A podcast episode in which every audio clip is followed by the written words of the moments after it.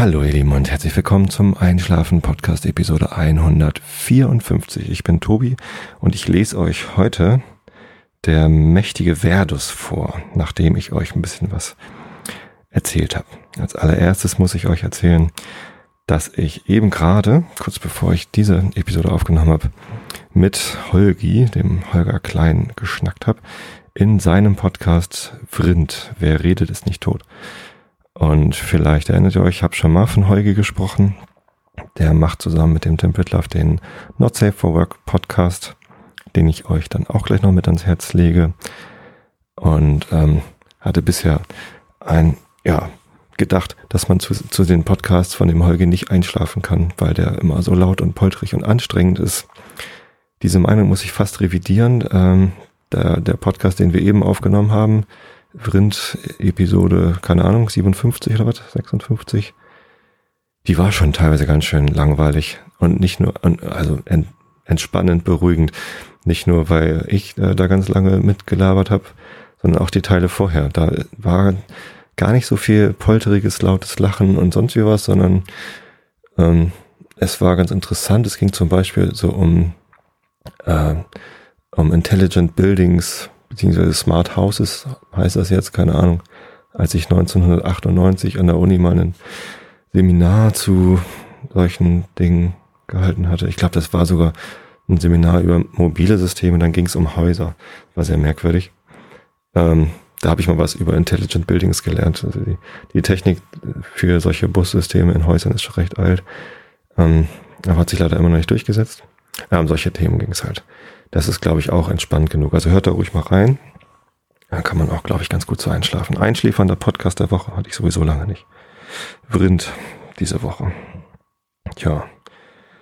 Ähm, was ich aber eigentlich heute erzählen wollte, war das Thema Aberglauben. Und zwar habe ich in der letzten Episode ein bisschen was über Glauben erzählt und Karfreitag und Ostern und so. Ähm, da war ich mir so ein bisschen unsicher, was der Karfreitag mir als Christen, der nicht an Wiederauferstehung und Bibel und sowas alles glaubt, geben kann. Und ja, es ist ein echt schwieriges Thema zu erklären, warum lässt der Typ sich einfach abmurksen, ähm, wenn er doch eigentlich ein, mein, mein, Bruder hat gesagt, er könnte doch einfach einen Eiszauber aussprechen, wie bei WoW, und alle sind am Boden festgefroren er kann weglaufen.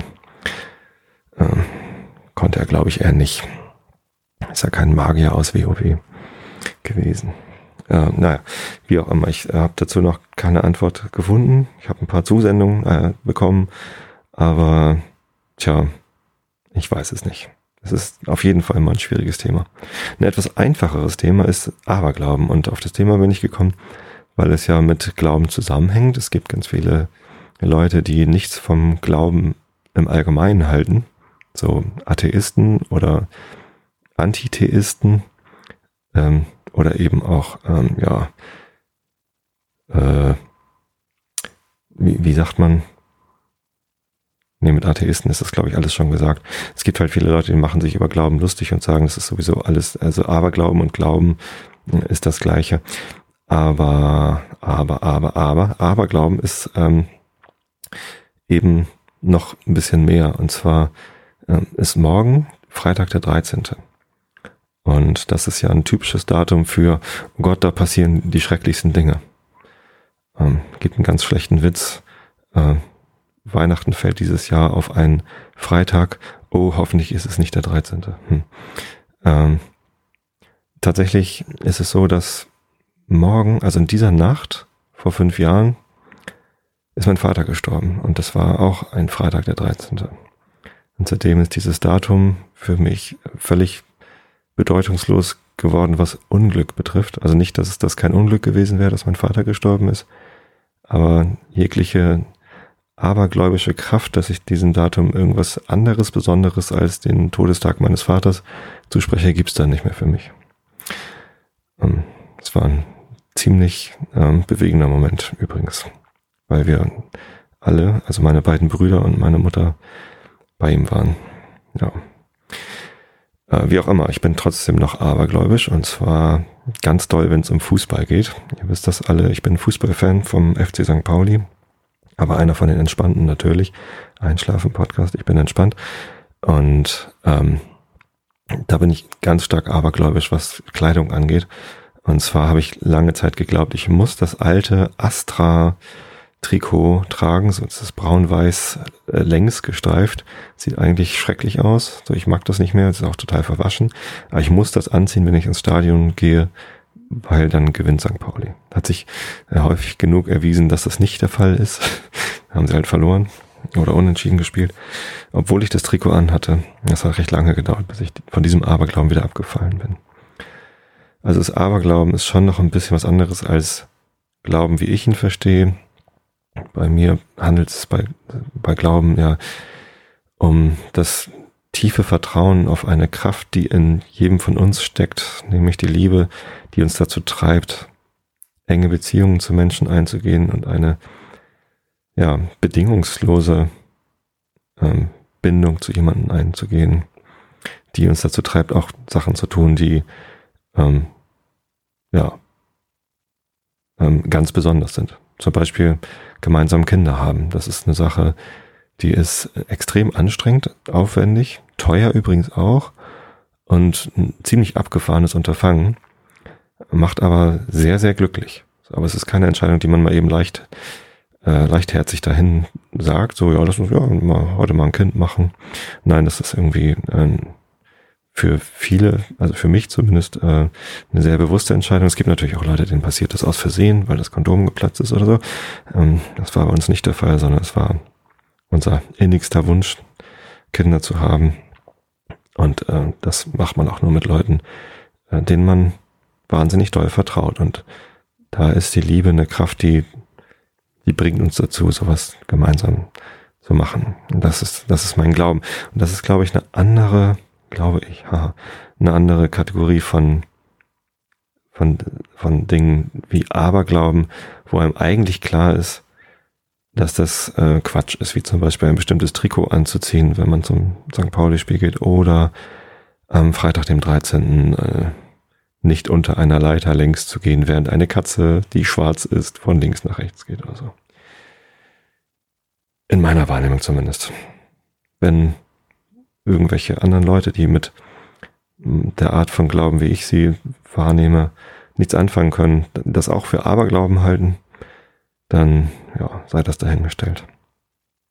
Vielleicht liegt es auch daran, dass meine Eltern mir das doch ziemlich stark vorgelebt haben. Also unabhängig davon, dass es beides äh, starkgläubige Christen sind bzw. waren, ähm, haben sie mir Liebe halt vorgelebt bis äh, bis ins kleinste Detail, dass man halt auch in schwierigsten Situationen zusammenhält und für sich da ist und sich vertrauen kann, dass ähm, diese Liebe halt über, über allem anderen steht eigentlich. Das haben meine Eltern mir beigebracht.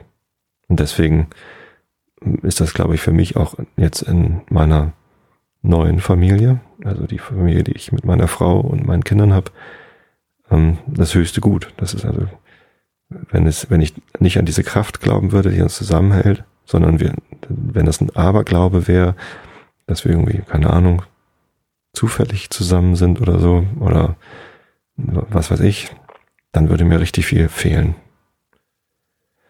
Ja, so viel zu Glauben und Aberglauben.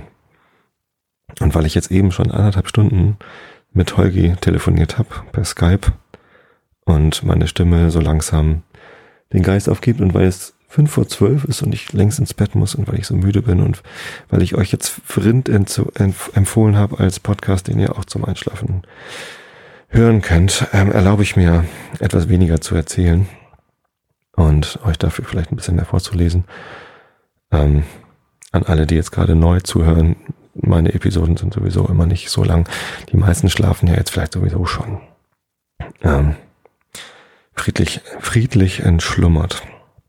Ja, ihr könnt ja mal gucken in dem Podcast, wie lang die Episoden sind. Die meisten so um eine halbe Stunde. Ich versuche nicht unter 20 Minuten zu kommen. Ich weiß jetzt ehrlich gesagt schon wieder nicht mehr, wann ich angefangen habe. Sollte mal besser auf die Uhr gucken. Laber, laber. Also, ich lese euch heute der mächtige Verdus vor. Das ist eine Drachengeschichte. Ich höre ja auch gerade eine Drachengeschichte als Hörbuch Eragon, nämlich. Und muss euch sagen, ich habe das ja so empfohlen, weil Andreas Fröhlich das liest. Andreas Fröhlich ist mein absoluter Lieblingssprecher. Das äh, ist der Sprecher von Bob bei den drei Fragezeichen und Synchronsprecher von so tollen äh, Schauspielern wie Edward Norton und äh, wie heißt der da von High Fidelity? Das habe ich gerade nicht auf der Zunge. Ähm, John Cusack. Jack, John, John Cusack. Und ähm, der liest eben auch Eragon, so ein Fantasy-Buch, wo es um Drachenreiter geht, die auch dann Magie haben, so zaubern können und so. Und das liest er auch ganz grandios vor. Aber ich bin jetzt im dritten Band von Eragon angelangt und da muss ich sagen, ich bin ein bisschen enttäuscht von der Qualität. Also die geben sich da nicht so richtig viel Mühe, Pausen richtig wegzuschneiden und dann ist auf einmal mitten in einem Absatz, also ohne dass ein neues Kapitel anfängt oder so, eine 5 Sekunden Pause und ich finde, sowas kann man einfach nicht machen. Ja, und dann knackt das irgendwie in einem Übergang, wo geschnitten worden ist und so. Das ist ähm, billig produziert. Ich gebe zu, bei Audible sind die Hörbücher auch nicht teuer, aber ähm, da könnten sie sich ein bisschen mehr Mühe geben. Das irritiert mich einfach. Und wenn ich sowas dann zum Einschlafen höre, dann, also mir fällt dann sowas immer auf. Wahrscheinlich aber auch nur mir, weil ich halt selber so einen Quatsch produziere. Wie auch immer, und auch dieser Satz kommt in jeder Episode, glaube ich, vor. Ähm, jetzt kommt der mächtige Verdus. Ich habe jetzt leider gerade äh, vergessen, wie die Autorin heißt. Muss ich mal eben äh, nachsehen. Wie kann ich denn hier mit meinem E-Book-Reader ein Lesezeichen zufügen? Hab ich auch vergessen. Neues Lesezeichen. Da. Zack. Und dann gehe zu Inhaltsverzeichnis. Angela Gede heißt sie. Die ähm, hat das Buch geschrieben und sie hat es mir zugeschickt. Sie hat, ist auf den Einschlafen-Podcast gestoßen und fand das ganz gut, was ich gemacht habe. Und dann hat sie mir das kostenfrei zur Verfügung gestellt und mir das Recht gegeben, das vorzulesen, obwohl sie noch gar nicht 70 Jahre lang tot ist. Also offensichtlich ähm, ist sie noch gar nicht tot, sonst hätte sie mir das nicht zuschicken können. Und ähm, da gibt es jetzt quasi eine ex exklusive Audiopräsentation. Also ich habe nicht die exklusiven Rechte, um Himmels Willen. Will ich auch gar nicht haben, wenn die Frau Gede das schafft, einen Hörbuchverlag dafür zu bekommen, dann soll sie es gerne da nochmal verkaufen. Aber ich lese euch das jetzt vor. Ähm, man kann auf einschlafen-podcast.de die anderen Episoden finden. Habe ich als Kategorie angelegt, Verdus, wenn ihr den Anfang des Buches auch hören wollt. Ja, es geht um zwei Jungs, die ihre Eltern aus den Fängen eines Drachen, der dann nämlich Verdus heißt, befreien wollen. Kapitel 34, nee, Seite 34, glaube ich. Ja, Seite 34. Das Kapitel heißt Im Reich der Elfen. Also Augen zu und zugehört. Ein leises, sanftes Summen drang in Christophus Gedanken. Langsam öffnete er die Augen. Helles Licht blendete ihn. Schnell kniff er die Augen wieder zu. Leises Gemurmel drang nun an seine Ohren. Da sprach jemand. Seine Neugier war geweckt. Vorsichtig versuchte er ein zweites Mal die Augen zu öffnen. Das Licht blendete ihn noch immer, doch allmählich erkannte er Umrisse. Die Umrisse wurden zu Gestalten, Bäumen, Blumen und Gräsern. Er ist erwacht, flüsterte es um Christophus herum. Wer seid ihr? fragte er. Er spricht. Wer wir sind? Wer seid ihr? Was seid ihr? fragte Christophus erneut, darum bemüht, endlich deutlich zu sehen. Wir sind, wer wir sind. Wir sind, was wir sind und werden es immer sein. Eine Hand, die so zart war, wie ein Windhauch, streichelte über Christophus Wange. Ruh dich noch ein wenig aus. Jetzt ist nicht die Zeit für Fragen, Worte oder Anstrengungen. Das alles hätte Christophus Angst machen müssen, doch er war ganz ruhig. Wohlbefinden umfing ihn, hüllte ihn ein, wie die Arme seiner Mutter. Nur zu bereitwillig schloss er wieder die Augen und versank in friedliche Träume. Meilen entfernt, auf der anderen Seite des Flusses, saß noch immer ein weinender Simonus auf dem Boden. Es hatte angefangen zu regnen und würde nicht eher aufhören, bevor nicht auch seine Tränen versiegten. Schon war seine Kleidung durchnässt und drückte ihn noch mehr zu Boden. Er wusste, dass er nicht einfach dort sitzen bleiben konnte, nur wusste er leider nicht, was er stattdessen tun sollte. Christophus, wo bist du? Mama, Papa, wo seid ihr? schluchzte Simonus und erhob sich langsam. Es war genug, er musste aufhören zu weinen und sich auf die Suche nach seinem Bruder machen. Wo sollte er suchen? Simonus sah dem Fluss nach, wie er ruhig dahin floss. Er hatte seinen Bruder mit sich fortgetragen, als würde er dem Fluss folgen, solange bis er eine Spur fand. Wie war es nur möglich gewesen, dass sie in so ein fürchterliches Abenteuer gerieten? Erst dieser verwunschene Krug und nun auch noch das. Diese böse Trunhilde ist daran schuld. Du hast uns versprochen, dass wir Hilfe finden. Wir haben nichts gefunden. Nichts, schrie Simonus, den Kopf zum grauen Himmel gereckt. Gefunden haben wir nichts. Ich habe noch etwas verloren. Mein Bruder. Wo ist die Hilfe? Wo? Simonus hatte sich ganz fest vorgenommen, nicht mehr zu weinen, doch erneut traten Tränen in seine Augen. Er fühlte sich schrecklich alleine und hilflos. Erschöpft von seinen Gefühlen und von dem Schreien, setzte er sich auf einen Stein. Ich will mich nie wieder mit dir streiten, wenn ich dich nur finde, flüsterte Simonus und schloss die Augen. Plötzlich schoss ihm der Gedanke durch den Kopf, dass Christophus in Gefahr sein könnte und schnell Hilfe brauchte. Mutig und voller Entschlossenheit stand er auf, bereit, seinen Bruder zu retten, sollte der eine Rettung nötig haben. Allerdings musste er sich sogleich widersetzen, denn ein Schreck fuhr ihm durch die Knochen, als er die Augen öffnete. Spitz, silbern glitzernd, und direkt vor seiner Nase war ein Dolch. Nein, kein Dolch, ein weißer spitzer Stock. Nein, auch das stimmte nicht. Er blinzelte, drehte den Kopf und stellte seine Augen auf Nahsehen ein. Der Stock war ein Horn, das sich auf der Stirn eines schneeweißen Pferdes befand. Ein Horn? fragte er zweifelnd. Das Pferd senkte kurz den Kopf, gleich einem Nicken. Erstaunt sah er das Wesen an. Ein glitzernder Schimmer umgab es. Es schien zu leuchten. Ohne darüber nachzudenken, streckte er seine Hand aus, wollte es nur kurz berühren. Ganz, ganz langsam näherte sich seine Hand dem Einhorn, als er fast die Schnauze erreicht hatte, machte es einen Schritt zurück. Blitzschnell senkte es den Kopf und berührte mit seinem Horn die Hand von Simonus. Es piekte leicht, dann begann es zu kribbeln.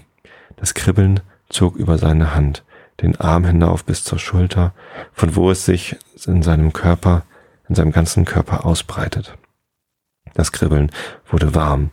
Es fühlte sich an, als läge man in einer warmen Badewanne nur war das Wasser nicht um, sondern in einem. Simonus sah an sich hinab, betrachtete dann seine Hände und begann zu lachen. Keine Flecken, keine Runzeln waren mehr zu sehen, sein Rücken schmerzte nicht und kein bisschen Schwere war an seinen Knochen. Er war wieder jung und ungestüm. Wie die Jugend so ist, fiel er dem Einhorn um den Hals. Danke, danke, danke. So schnell seine Freude gekommen war, so schnell verschwand sie auch wieder. Er trat einen Schritt zurück, sah das Wesen an und sagte, ich muss meinen Bruder finden. Erneut schien das Einhorn zu nicken. Es stellte sich schräg zu dem Stein, auf dem Simonus gesessen hatte, senkte seinen Hals und knickte die Vorderbeine ein wenig ein.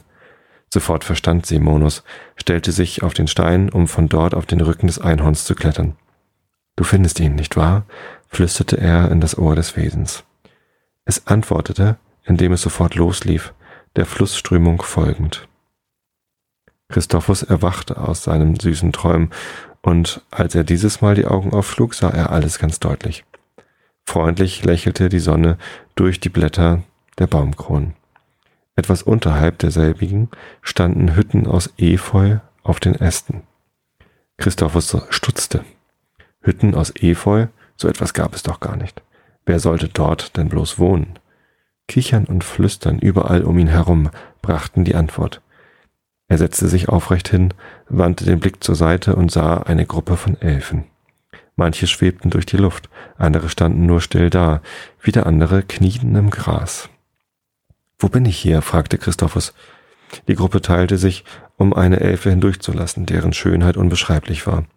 Es waren nicht ihre feinen Gesichtszüge oder ihre Erscheinung, die sie so bezaubernd wirken ließen. Sie strahlte etwas aus, das so wärmend wie die Sonne, so beruhigend wie die Schlaflieder der Kindheit, so sicherheitsspendend wie ein gutes Zuhause war. Du weißt also, wer wir sind, oder hast du deine anderen Fragen vergessen? fragte sie Christophus, während sie ihm die Hand entgegenstreckte. Ihr seid Elfen, nicht wahr? So nennen uns die Menschen. Christophus ergriff ihre Hand und erhob sich von seinem Schlafplatz. Jetzt erst konnte er sehen, worauf er gelegen hatte. Ein Bett aus Blumen und weichem hohen Gras hatte ihm friedliche Träume beschert. Eins wundert mich, sagte er und blickte sich um. Ihr seid so groß. Ich dachte immer, ihr seid klein, sehr klein. Aber ihr seid groß, wie Erwachsene eben groß sind. Größe, Zeit, Alter, Maße, die Menschen brauchen. Wir brauchen das nicht.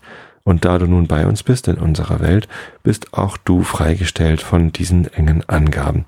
Vielleicht sind wir groß, vielleicht bist du klein. Es ist nicht wichtig. Denk nicht drüber nach. Er dachte nicht weiter nach. Alles Vergangene war auch schon fast aus seinen Gedanken verschwunden. Allerdings nur fast. Mein Bruder, ich muss zurück zu meinem Bruder. Wir müssen doch unsere Eltern finden. Die Elfe legte ihren Finger an die Lippen, machte einen leisen Zischlaut. Zugleich kehrte die Ruhe in Christophus Herz zurück. Alles wird sich fügen, sagte die Elfe wissend. Von Moment zu Moment verschwanden immer mehr Gedanken an seinen Bruder und seine Eltern. Eine Elfe kam herangeschwebt, in den Händen trug sie ein großes Blatt, auf dem Obst lag. Christophus wollte gerade zugreifen, als ihn ein Rufen erschreckte. Christophus, rief Simonus, der auf dem Einhorn herangeritten kam. Simonus, wie hast du mich gefunden? Das Einhorn kam neben Christophus zum Stehen. Ich dachte, du seist weg, sagte Simonus. Und ich hätte dich fast vergessen, erwiderte Christophus verwirrt. Zwei Elfen traten an Christophus heran, packten ihn unter den Armen und setzten ihn auf das Einhorn. Du bist wieder jung, und du hast ein Einhorn. Ich habe kein Einhorn, es hat mich nur zu dir gebracht. Ach ja, und jung hat es mich auch gemacht. Und nun bringt es euch zu dem Ort, den euer Herz sucht. Alles fügt sich. Nehmt dieses mit, damit ihr seht, was nicht zu sehen ist. Und mit diesen Worten reichte die verzaubernd schöne Elfe Christophus einen runden Kristall.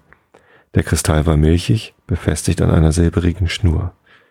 Ich danke euch, sagte Christophus, während er sich die Schnur um den Hals legte.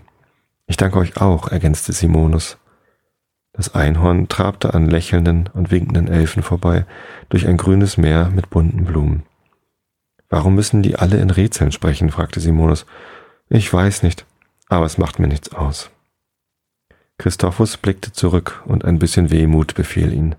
Auf der einen Seite wollte er endlich seine Eltern finden, auf der anderen Seite wünschte er sich, noch etwas bleiben zu können. So, das nächste Kapitel heißt Im Reich des Drachen. Dann geht's dann wahrscheinlich richtig zur Sache. Ich wünsche euch allen eine gute Nacht. Schlaft recht schön. Eine äh, gute Restwoche. Na, heute ist ja schon Donnerstag. Normal nehme ich Mittwochs auf.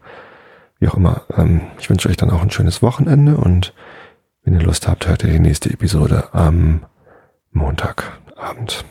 Also, bis dann. Das war der Einschlafen-Podcast Beethoven und mit Tobi Bayer.